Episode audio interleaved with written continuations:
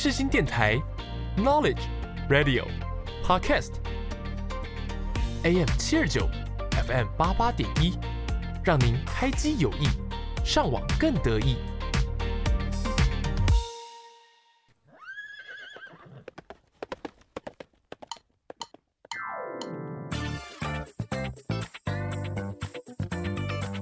欢迎收听世新报马仔。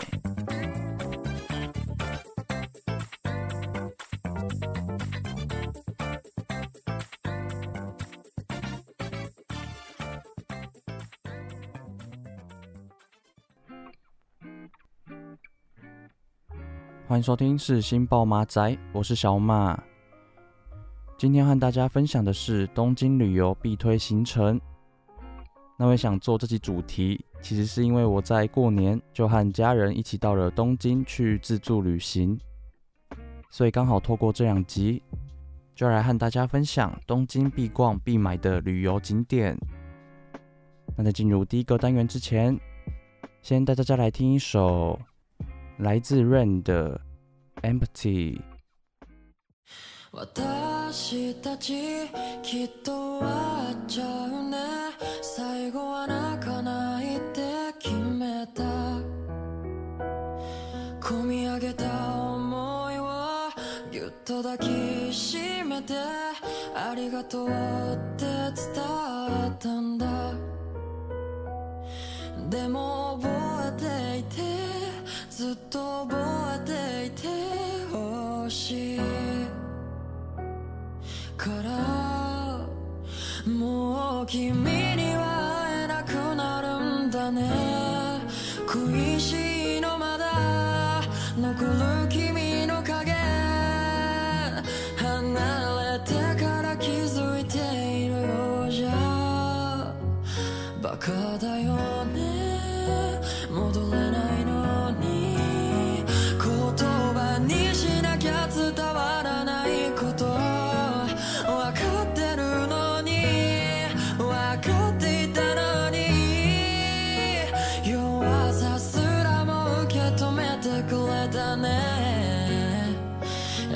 しさにその笑顔に甘えていた。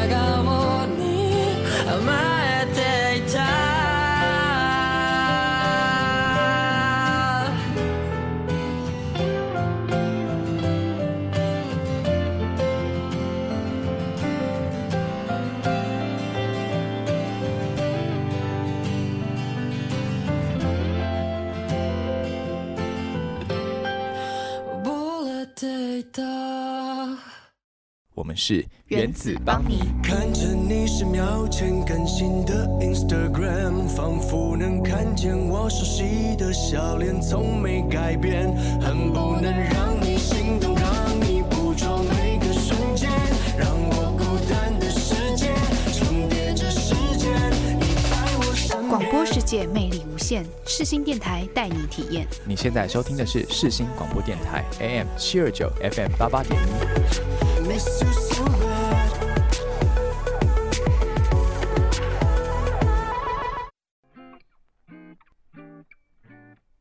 欢迎收听疑难杂症诊疗室。那这一集呢，小马会以东京的住宿还有交通资讯来做分享，所以希望透过今天的节目内容，都能让大家有满满的收获。那首先呢，要先跟大家介绍的是交通的部分。像我自己认为，来东京玩之前，就真的需要做好交通的功课，因为像东京这边的地铁，其实就有将近一百八十个车站，还有啊，每天平均的客运量，其实也大约有七百六十万人次这么多，所以来东京旅游之前，就是建议大家可以先查好行程，然后再比对一下目的地还有车站之间的距离。不然，其实进到了东京的地铁站，就真的很容易会迷路。那像前几周的一月近况，就跟大家稍微介绍了一下东京的交通。那今天这一集的话，就主要想来跟大家分享更实用的交通资讯。所以今天主要会以东京的地铁券，然后还有交通卡来做介绍。那也就是大家来东京玩比较常会使用到的西瓜卡、JR Pass，还有地铁三日券。那首先第一个要介绍的就是西瓜卡。那其实这张卡在日本的重要性就好比我们台湾的悠游卡，所以基本上不论是搭乘地铁、公车，甚至是投币饮料机，就只要有储值好的话，其实有不少的地方都可以使用。而且啊，像现在的 iPhone 其实也可以直接绑定西瓜卡，所以实际使用下来真的还蛮方便的。那像这次来到日本玩，那我就有发现，基本上日本人都会把西瓜卡绑定在手机里面，所以就是直接以手机感应的方式，其实很快就可以出站。那分享完西瓜卡的部分。就要来跟大家介绍外国人旅游必备的地铁三日券。那在介绍地铁三日券之前，就是想简单的跟大家介绍一下东京的地铁。那因为在东京的地铁其实有分成不同的种类，所以小马今天主要会以比较多人搭乘的 JR 还有东京地铁来做介绍。那首先是东京地铁的部分。就是其实它就蛮像是我们平常搭的捷运，所以呢，今天主要介绍的东京地铁三日券，其实就很类似我们捷运的优惠套票。那这一类的地铁券就主要有分成二十四小时、四十八小时以及七十二小时，也就是一日、两日还有三日的，其实都有。那我自己觉得地铁三日券蛮方便的地方。就是啊，其实只要凭着这张地铁券，那我们就可以在指定的范围内无限搭乘。所以像我们家每次来到东京之前，就是都会事先算好旅游的天数，然后就会提前在网络上订好地铁券，这样来日本的话也会比较方便。那这张东京地铁三日券，其实在不少的地方都可以买到。所以，我个人非常推荐大家，如果来东京玩的时候，都可以事先预定这张东京地铁的票券，这样也会方便蛮多的。那接下来是 JR 的部分，那其实 JR 就比较像是我们台湾的台铁，在日本的话，基本上是比较多人会拿来当做是长途旅行的交通工具，同时也因为 JR 有非常多的班次。所以外国人来到 JR 的车站，就真的很容易会迷路。因此在这里提醒大家一下，就是如果要搭乘 JR 的话，真的要事先查好月台还有班次，不然真的很容易会迷路。那简单介绍完 JR 这个交通工具，接下来就要来跟大家分享 JR Pass 这张票券。那像这张 JR Pass，如果要以台湾来做比喻的话，就是大家可以把它当做是我们台铁的优惠套票。那我自己觉得蛮特别的是，其实 JR Pass 在日本当地是只有外国人才能使用的。所以像我们这次到日本当地买票的时候，售票柜台也有要求我们要出示护照。那比较特别的是，小马要提醒大家，就是这张 JR Pass 其实会根据地区，然后分成不同的票种。所以像这次我们到日本的行程，就主要有到轻井泽，还有河口湖去玩。所以啊，如果大家想到这两个地方旅游的话，那在购买 JR Pass 的时候，要记得选择的是东京广域周游券，千万不要买到其他地区的周游券。那这趟旅行实际使用下来，我个人是觉得 JR Pass 其实还蛮方便的，因为像只要一张票券就可以到不同的地方。而且像我们是买三日券，就等于说我们在这三天就可以搭车到不同的景点去玩，所以这样算下来真的也还蛮划算的。因此今天就在这里简单的和大家分享东京的交通资讯，希望都能帮助到对日本有兴趣的听众朋友。那接下来在介绍东京的住宿之前，先带大家来听一首来自中岛美嘉的。雪花。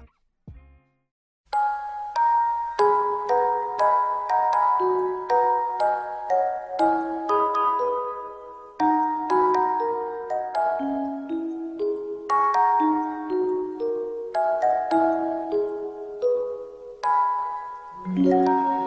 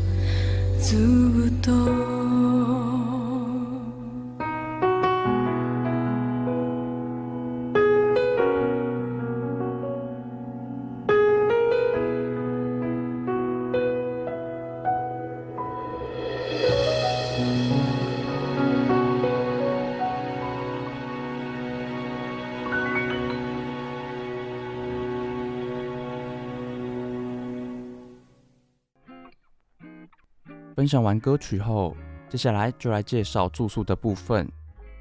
那这次旅行，我们家住的是明马路公寓式酒店。那大家只要在网络上搜寻“美满如家”这四个字，就可以找到。那蛮特别的是，这间公寓式酒店在东京也有不少的分店，像是上野、新宿，还有池袋这些地方，其实都有。今天的话，主要会来跟大家介绍我自己觉得公寓式酒店蛮特别的地方。那首先是因为这间酒店是以公寓的方式来做经营，所以基本上服务人员在晚上十点过后就会下班。因此，如果是在十点以后才回到酒店的话，就记得要带房卡出门，不然很有可能会被关在门外。再来是这间酒店的常备品，其实在房间里面没有额外做提供，像是茶包、咖啡。洗面乳还有牙刷这些用具，其实也需要房客自行到大厅的一楼来做领取。那像房间里蛮特别的，就是它有设计一块厨房的区域。像我们住的房间，其实也有提供电磁炉，所以像在房间里煮饭啊、煮泡面也都非常方便。还有啊，如果是需要锅碗瓢盆或是烘焙用具的话，其实也都可以到酒店的大厅来做借用。那接下来再进一步介绍卧室的格局。像我们住的是四人房，就主要会分成两张大床，还有一块非常大的榻榻米。那同时酒店也有提供床垫可以做使用，所以说睡觉的区域其实能够容纳蛮多人的。那以上就是小马我自己认为这间公寓式酒店比较值得分享的地方。那再来想跟大家分享一下，我个人觉得日本住宿还蛮有趣的部分，那就是啊，其实日本人他们会特别把厕所还有浴室，就是隔成两个完全不同的区域，就是像在台湾，我们大多都是设计成干湿分离嘛。但其实，在日本的话，他们会把浴室还有厕所分成两个独立的空间，等于说浴室就真的是给我们洗澡的地方，然后厕所就会额外被划分成一个单独的空间。所以，相较于台湾的设计，这是我自己觉得差异蛮大的地方。因此，今天就在这里分享这些资讯给大家。那以上就是东京的住宿还有交通资讯的分享，希望这周的节目内容都能帮助到大家。那我们休息一下，准备进入下一个单元。热浪来袭，我就是这么 hot。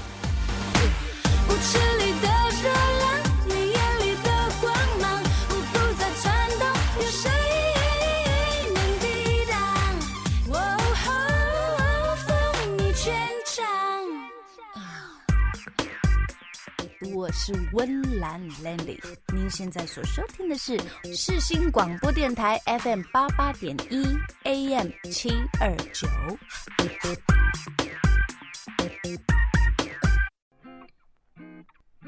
来到节目的尾声，来做个总结。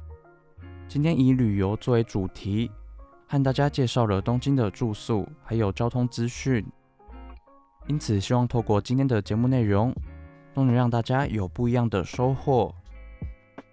那下一周一样也会延续东京的旅游主题，就来和大家分享东京必逛必买的旅游景点。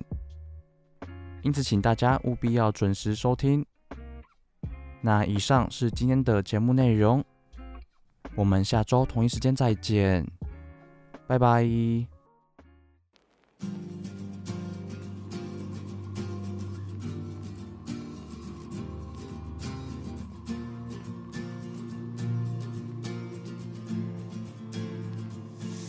直到此刻，你也一样不甘心，放不下心爱的人匆匆离去，